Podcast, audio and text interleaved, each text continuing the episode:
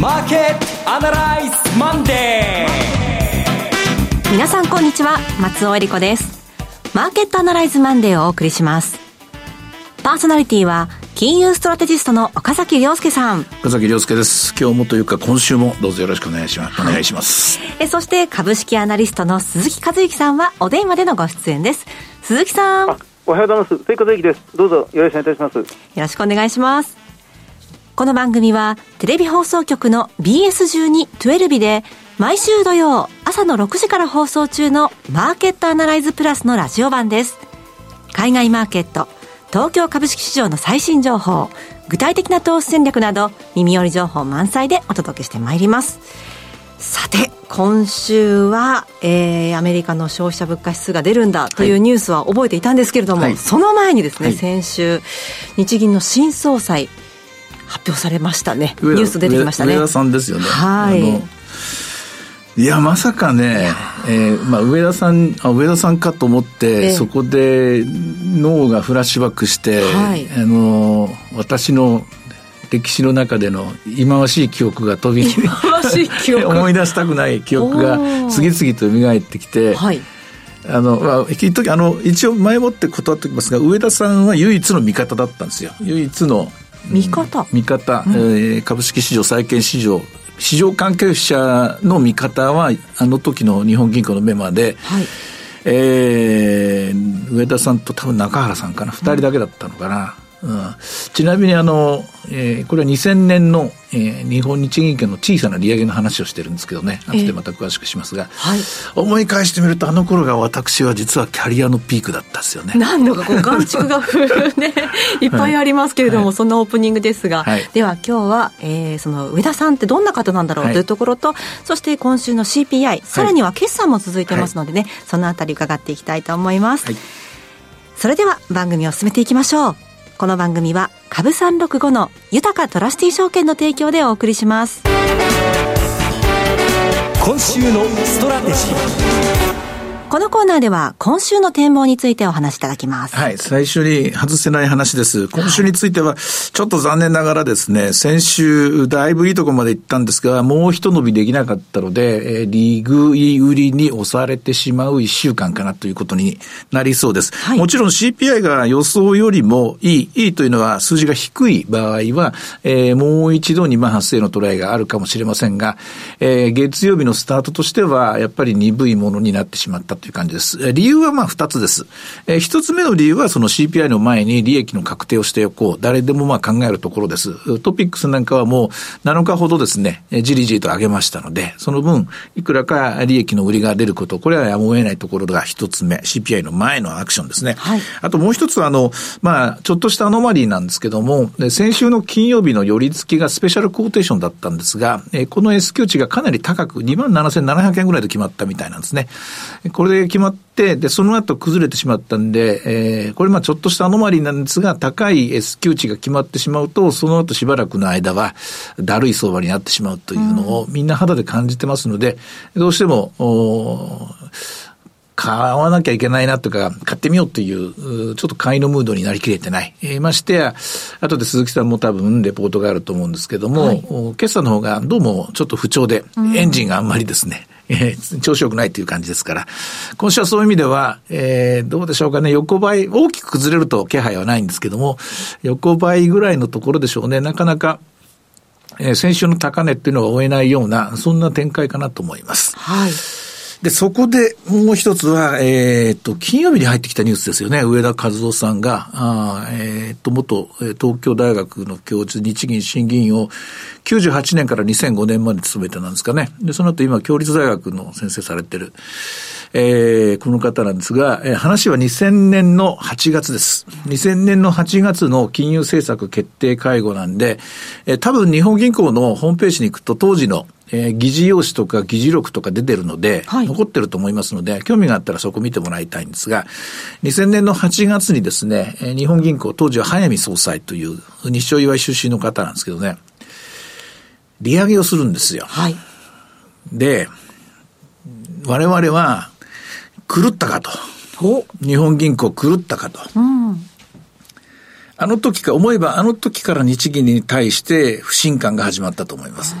で、おまけにもう一個言うと、あの時初めてサプライズというものを経験したと思います。以来、まあ、もう23年になるわけですけども、やっぱり私は心のどっかで信用できないっていうか、もう一回そういうのを経験すると、特に一番、一番偉いっていうか、一番のリーダーがそういうことをするとですね、やっぱりその不信感っていうのは一回作られたものは拭えないし、で、もっと言うと、えー、キャリアのピークになったっていうのは、そこまで飛ぶ鳥を落とす勢いでですね、えー、7年、8年ぐらい、ものすごい儲かってたんですけども、はい、儲けてたんですけど、すっごい儲けたんですけども、はいすっごい損したんですよ、その後。そうですその利上げで。利上げから、利上げの後、もう一個はですね、利上げで損します。ね、チキショーつって、なんとか立て直さなきゃと思ったら、その後直後に、その1年の経たないところで今度また利下げするんですよ。はい、こっちが一番やられた、やられました。つまり簡単に言うと、利上げするまでは、円のポジションで、円債とかすっごいロングポジションで、世の中の常識に逆らってですね、あの、金利はマイナスになってもおかしくないみたいな理屈で、すっごいもう、あの、10年の国債を bullet で一本勝負でずっと買い続けたような、はい、そんなポートフォリオで、そんな、そんな狂ったことってみんなやんないんですけども、それをやってしまうようなタイプのファンドマネージャーだったんですけども、それをひっくり返すので、ずいぶん、ずいぶん傷んだのと、うんで、それから今度は、それならもうこれで、えー、逆方向って、円債ショート振ったら今度は利下げがあって、あるいは2001年の3月で忘れもしないよ、突然ですね、利下げしました。つって、なんかね、遊んでたかなんか、お客と会って、キャラキャラ笑ってたらですね、あの、部下の一人が飛び込んできましてですね、えー、大変です、利下げです。とか言って、何？とか言って、はい。で、そう言って、そこからの記憶ないんですけどもね。あ,、あれが、あの時の、あの時のことはいまだに覚えてますけども。で、その中で上田さんがこう味方だったっていうのはどういうところだったんですか？一人、二人だけ反対したんですよ。はい。で、というのも、あの、狂ったかと、おかしいじゃないかと判断してるのは、あの時日本ってデフレだったんですよ。マイナスだったんですよ。CPI マイナスなんですよ。CPI がマイナスで、そして2000年の3月にバブル崩壊したんですよ、アメリカで、日本株はというと2万円から1万円まっしぐらに落ちていくところなんですよ。何考えてんだっていうことで、あの時、絶叫したの覚えてますね。えー、天に向かって絶叫しましたね。えー、その後、議事要素とか聞くと、なんか、日本銀行はあの頃、そごう問題とか話しちゃったんですよ。信じられないですね。うんいまだにあれは、あの、思い出すとですね、思い出し怒りしてくるんですけどね。はい、まあ、とにかく、まあ、あの、その、その失敗っていうのが結局、結局2年ぐらいうまくいかなかったのかな、パフォーマンス的には。うん、それで今でも覚えてて、もう随分自分の中ではゴミ箱にしまってですね、捨てたつもりで忘れてたんですけども、上田和夫さんの名前出た瞬間にですね、当時の、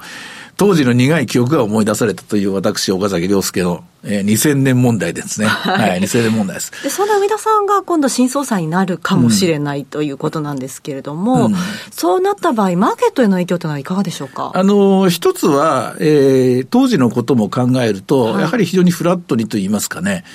あの時のデータはどう見てもですね、どう見てもデフレ、デフレがどんどん加速してる中で、え利上げしてますから、もう、経済原則的に原、原、原理原則から言うと、かしなことやったんですけども、そういうことはしないだろうなっていうのが一つ。でそれから当時から量的緩和については始めると出れなくなるとかっていう、至極真っ当なことを言ったことが一つ。はい、それから、あの、面白いことに、あの、スタンレー・フィッシャーさんっていうですね、マサチューセッツかな、あの時は、あの、バンナンキさんのお師匠さんとですね、師匠さんと同じ師匠なんですよね。はい、で、このスタンレー・フィッシャーさんっていうのは皆さん覚えてますかね、ジャネット・イエレンさんが議長になる時に、2014年ですけどもね、えー、その当時イスラエルの中央銀行総裁を務めてらっしゃったフィッシャーさんが、これユダヤ人なんですけどね、あのフィッシャーさんは、えー、壊れてですね、副議長になられてるんですよ。で、副議長になって、その後、イエレン議長をサポートするんですね。はい、イエレン議長サポート、何をサポートしたかというと、テーパーリング、それから利上げ、その後、えー、残高、バランスシートの縮小。で利上げ、利上げ、利上げ。で、えー、18年の12月までまでの正常化の時の理論的な支えになっていくんですけども、その方と同じ、えー、その、その方を先生に学んでいますから、やっぱり金融政策については、あの、と現実ということについては、やっぱり未だにおそらく何らかのアドバイスはもらえるでしょうし、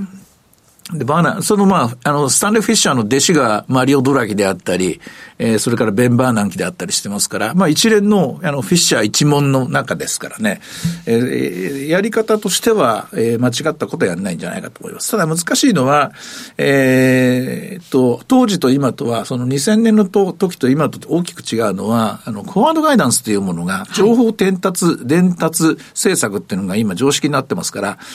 えー、上田和夫さんについては、えっと、双子富子と声は聞いたことがあるような気がするんですけども、講演会とか行った覚えないし、うん、で、ところによると恐ろしく声が小さいらしいんですよ。そうなんですか？だから、そういう意味では、フォワードガイダンスがうまくできるかなっていうのが心配なところです。で、まあ、ただ繰り返しますけども、金融政策は非常に慎重に進むでしょうし、はい、あ、そうそう、もう一個言わなきゃいけないんで、あの時その、あの時早見総裁は、議事録に間違いなく書いてると思うんですけども、デフレは終わったって言ったんですよ、2000年の8月に。終わったって言ったんですよ。終わってなかった、ね、終わったって言ったんですよ。はい、で、今度、上田さんの仕事はおそらくデフレが終わったといつか言わなきゃいけなくなると思うんですよ。でこの言うタイミングが非常に難しいんです。デフレから脱却できたというのを、どのタイミングで発言するか。ここが非常に注目されるところですね。あとどういうもう言葉を使ってで、使ってという使って説明するかというところですね。まあ、慌てて、えー、ちょっといろんな資料をえ戻そうと思った土日だったんですけども、えー、その資料を探してるよりも、その自分の当時損した記憶ばっかり読みってしまってですね、なかなか作業が進まなかった土曜日、日曜日でした。はい。では一方であの鈴木さんの決算の方の状況も教えてください。ああのこれはもうあの報道ベースで出てますように、えっと、もうすでに先週金曜あと金曜日の時点で、大体9割ぐらいの会社が発表してるんですね、はいえー、時価総額で、まあ、9割をカバーする企業が発表して、10、12月期に関しては、この3か月間だけに関しては、えー、前年対比でマイナス25%ぐらいで、2四半期ぶりの減益だったということですね。やっぱりあの大きいのは原材料価格の上昇だと思います。売上がへっこんでるっていうことはほとんどない。ほとんどの企業が売上が伸びている。だけど利益が減っている、うん、あるいはその3か月前、半年前に見ていたものよりもその利益が減少していると、前年比ではプラスでも減っているというような状況がありますよね。やっぱり一人にこのコストが相当上がっているってことが理由だと思いますね。であのただあの、まあ、足元厳しいというは言えば厳しいんですが、はい、ただあのもう一概にじゃあ、これからますます不景気かというと、全然そうではないなという感じも一方ではするんですよね、エコノミストの方がよく言われるように、景気っていうのは2つの側面があって、1つは水準感、あの今はどのあたりのレベルにいるか、もう1つは方向感、今、どっちに向いて動いてるか、上がってるのか下がってるのかというと、やっぱり方向性はあの上がってるっていう方向だと思うんですね。あの村田製作所の中島社長のコメントなんかが日経新聞にたびたび紹介されるんですけど、はい、要はあの電子部品の需要の回復は夏場以降であるというふうに言われてるんですが、要は水面上に浮上するのが夏場以降ということであれば、今、マイナス圏ではありますが、マイナス幅がずっと縮んでる、マイナス50がマイナス30になり、マイナス10になりっていうところを今、歩んでるっていうようなニュアンスでは受け止められますね。あとあのえあのとそうですね。あの大体正常化に戻るのは年後半だろうっていう見方が多いんですけど、その正常化っていうのはやっぱり前年対比でプラスっていうことに関して言えばそうかもしれませんが、まあ、方向感は少しずつ少しずつ水面に向かって、水中下から、まあまあ、水面に向かって動き始めてるっていうのが現状だと思います。なるほど。まあ、数字そのものを見るとちょっと弱いんですが、まあ、今はこの方向性を捉えるっていうことが重要なんじゃないかなというふうに思います。方向性としては上に上にと向かっているということですね。さあ、そしてもう一つ CPI についても伺っておきたいんですが、岡崎さん。はいはい。えっと、えっ、と、賃金の方が先に1月分が出まして、はい。賃金も、あの、ここで見なきゃいけないのは、全体の数字と、あと非管理職の数字がですね、あの、はっきりと鈍化を見せたんですよ。で、そういう面でいくと、CPI の方も間違いなく鈍化傾向にあると思います。えー、予想では今回は5.5%コアですね。前回5.7が若干の下落になってるというんですけども、その、賃金の、その非管理職の、えー、賃金の鈍化具合を見ると、もうちょっと、ね、下方向に、えー、まあ、歪むんじゃないかなって、もうちょっと下がってくんじゃないかなと私は見ています。え全体では、6.2という数字が出てますけども、一応この数字であれば、アメリカ株は多分買いでいいでしょう。で、この数字よりも、もしも下であれば、えー、先週のつけた高値をもう一回取ってくるという形。アメリカ株については、今週は強気で見ていいと思います。日本株の場合は、まあ今日ね、あの、400円安のところもありましたけれども、はい、どうでしょうか、今週は。えー、うまくいって、先週のところがあタッチできるかどうかというので、はい、あちょっと印象としてですね、あの、決算が不調だったエンジンが具合悪いぞっていうムードができちゃってるので、そういう意味ではですね、アメリカに、えー、おそらく連動はするんでしょうけども、アメリカの方がパワーがある一週間かなと。で上昇力はアメリカの方が強いかなと思います。はい。では今日の午前の指標を振り返っていきます。えっ、ー、と、日経平均株価は27,354円。前日に比べて316円安となっています。そしてドル円ですけれども、131円75銭から76銭、11時31分現在となっています。株365はいかがでしょう？寄り付けが569円、高値はその直後につけたんでしょうね。580円です。その後、利益の確定売りに押されて304円まで下がったんですが、現在は423円。やっぱり横ばいが続いているという、そういう印象です。はい。さて、いろいろ展望していただきました。今週末土曜日には朝6時から放送しますマーケットアナライズプラスもぜひご覧ください。また、Facebook でも随時分析レポートします。以上、今週のストラテジーでした。ではここでお知らせです。株365のゆたかトラスティ証券から岡崎良介さんが登壇される YouTube から飛び出しての全国無料少人数制セミナーをご案内します。今回ご案内するのは2月18日土曜日名古屋で開催。豊か TV プレゼンツ岡崎良介の投資戦略 in 名古屋です。2月18日土曜日12時半会場午後1時開演です。講師はこの番組でおなじみ岡崎良介さん、そして大橋弘子さんです。大橋さんがクリック株365の魅力と優位性を徹底解説し、そして岡崎さんが2023年のマーケットを徹底分析。2023年の投資戦略 Q&A も合わせて1時間半たっぷりとわかりやすく解説します。えー、こちら2月18日名古屋で開催ですね、岡岡崎さん。はい。あの、少人数で、えー、やりたいというその希望でですね、えー、私の希望を通してもらってですね、えー、名古屋で行います。まあ、先週も話しているとなんですが、通りなんですけども、まあ、この、えー、当時の2000年、2001年の私がいかに戦っていかにやられたかっていう話もですね、はい、交えようかなって今考えてるところで、こうこうこうで、まあ昔話当てると時間ばっかり食っちゃうんだけども、まあ、あの、何がポイントかというと、え日本銀行のその正常化プロセスですね、どういうパスを通っていくのかというのも無視はできないと言いますか、やっぱりこの時間も30分ぐらいは咲かなきゃいけないなと思って、新たな資料を作ろうと思っているところです。最新のデータをお持ちして皆さんにお届けしたいと思っています。はい。入場は無料です。定員は80名で、応募多数の場合は抽選となります。なお、今回のセミナー受講は、これまで豊かトラスティー証券のセミナーに参加されたことがない方に限定させていただきます。会場は名古屋市中村区の富士コミュニティセンター4階大会議室です。地下鉄桜通り線太閤通り駅4番出口から徒歩2分です。セミナーのお申し込みお問い合わせは、豊かトラスティー証券お客様サポートデスク、フリーコール0120 365-281 0120-365-281までお願いします。受付時間は土日祝日を除く午前9時から午後7時までとなっています。応募期間を延長しまして、締め切りは2月16日木曜日の正午です。応募状況によっては締め切りを前倒しする場合がございます。貴重な機会ですので、中部地方にお住まいの皆さんぜひ振るってご応募ください。なお、ご案内したセミナーでは、紹介する商品などの勧誘を行うことがあります。あらかじめご了承ください。以上、株365の豊かトラスティー証券からセミナーのお知らせでした。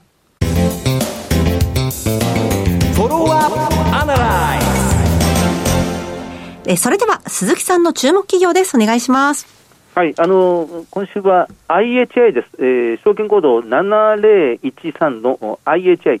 かつての石川島播磨ですが、はいえー、IHI ですね、もう H2 ロケットでも大変有名な会社ですが、えっと、株価は、まあ今日日経平均大きく下がってますが、さっき見た水準では、引け直前でしたけど、これが、えーと、当円安、10円安ぐらいで、えー、しっかりして3640円です。時価総額が5600億円ぐらいですが、売上が1兆3500億円、えー、総資産が1兆9000億円ある会社で、売上が5600円。億円、まあ、かなり低いなという感じです。ROE が12%、PBR、えー、純資産倍率が1.4倍ぐらい、PER が10倍、配当利回りが2.5%ぐらいという会社です。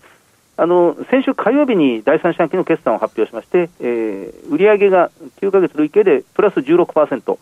営業利益はプラス42%の649億円となりました。まあ、通期の業績は据え置いてるんですが、えー、営業利益850億円、えー、プラス4.3%で、進捗率76%ですから、まずまず順当なペースというところですね、1ドル130円換算で、まあ、通期見通しを組んでいるというところです。はい。であの今、最も、まあ、直近、足元で最も伸びているのがあの航空機の部門です、うん、でまあ、航空宇宙、防衛という、まあ、4つあるセグメントのうちの航空宇宙のところが最も伸びていて、えー、アメリカの航空業界は人手不足の影響がまだやっぱり厳しい、なかなかこっちが思いに収益伸びないというところですが、ただ、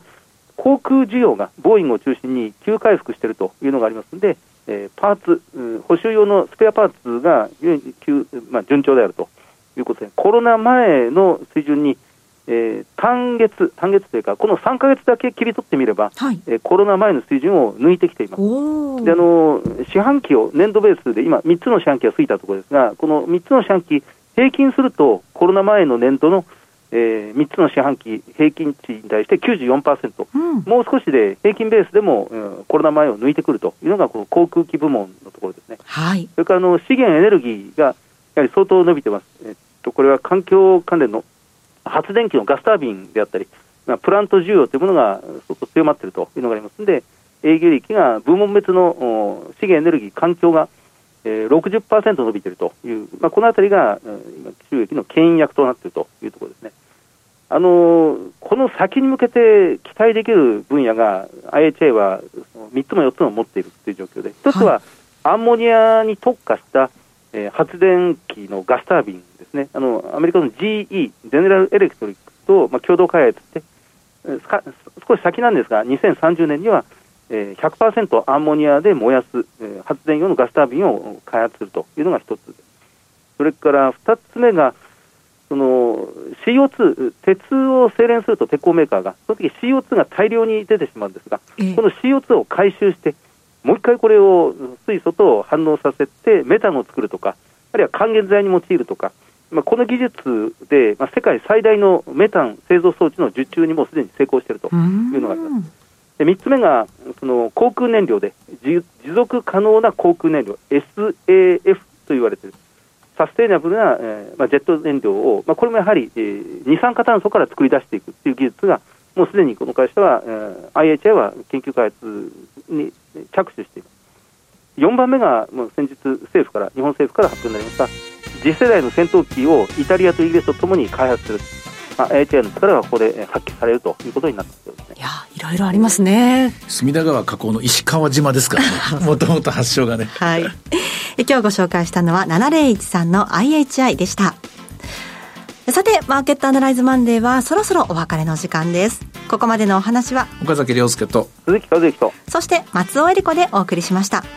それでは今日はこの辺で失礼いたします。さようなら。